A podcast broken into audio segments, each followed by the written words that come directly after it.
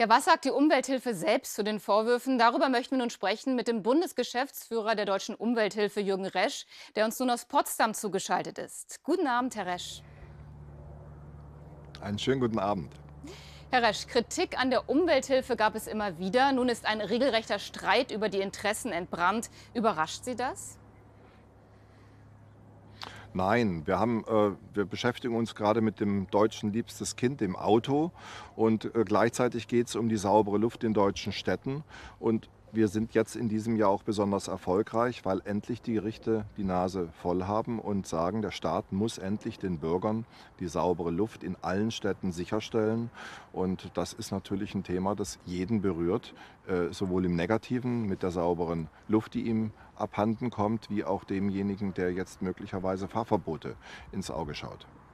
Aber ein Vorwurf lautet, die Deutsche Umwelthilfe führe einen rücksichtslosen Kampf um bessere Luft, vor allem auf Kosten der Verbraucher. Zahlen also die Schwächeren den Preis? Nein, wir machen ja nun diesen Kampf für die saubere Luft seit bereits 30 Jahren. Und äh, auch dieses Mal geht es uns erstmal darum, Hunderttausende von Erkrankungen pro Jahr zu vermeiden. Das ist also erstmal für die Verbraucher. Aber gleichzeitig kämpfen wir dafür, dass die betrogenen Dieselkäufer, ungefähr 11 Millionen, von der Automobilindustrie eine Hardware-Nachrüstung bezahlt bekommen. Und da sind wir jetzt auch schon relativ weit. Und das heißt zwei bis vier Stunden Werkstattaufenthalt und die Fahrzeuge dürfen ja dann wieder, und zwar dauerhaft, in die Städte einfahren. Wir haben es gerade noch gehört, viele stoßen sich auch an dem Sponsoring durch Toyota. Entsteht da nicht in der Tat ein Interessenskonflikt? Naja, wir bekommen seit 20 Jahren äh, einen fünfstelligen Betrag. Dieses Jahr sind es 30.000 von Toyota. Genauso lange bekommen wir Geld für unsere internationale Naturschutzstiftung von Daimler, auch die gleiche Größenordnung. Äh, ich höre immer nur Toyota. Ähm, also wir sind absolut neutral und bei Toyota haben wir beispielsweise auch bei Dieselfahrzeugen Verstöße festgestellt, fünffache Überschreitung. Und wir sind 47 Mal gegen Toyota vor Gericht gezogen, haben, glaube ich, jedes Mal gewonnen wegen Verbrauchertäuschung. Also wir behandeln alle gleich.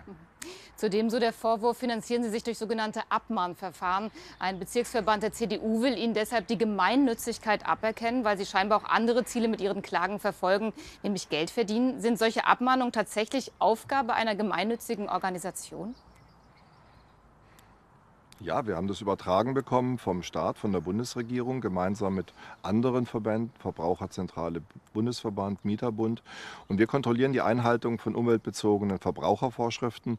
Im Übrigen, die Abmahngebühren sind unter 200.000 als Einnahme, der Rest sind die Vertragsstrafen. Und das, was wir einnehmen, geben wir gleich wieder aus, denn das muss ja kontrolliert werden, das muss äh, durchgesetzt werden. Wir brauchen Gutachten. Also wir machen keine Gewinne, das kann jeder in unseren Jahresberichten sehen. Herr Resch, noch ganz kurz, wie wollen Sie denn weiter mit den Vorwürfen jetzt umgehen? Ja, wir werden einfach die Fragen beantworten, wie heute auch. Und interessanterweise sind diese Fragen ja seit zweieinhalb Jahren, werden sie immer wieder vorgebracht, und zwar vor allen Dingen von der Automobilindustrie, die es geschafft hat, dass der Staat sie nicht kontrolliert. Und was dabei herauskommt, wenn keine Kontrolle stattfindet, das zeigt ja gerade Dieselgate. Jetzt kämpft die Automobilindustrie, dass nicht nur die deutsche Umwelthilfe stoppt, sie zu kontrollieren, sondern auch andere Verbraucherverbände. Und sie sagt, sie würde sich selbst kontrollieren.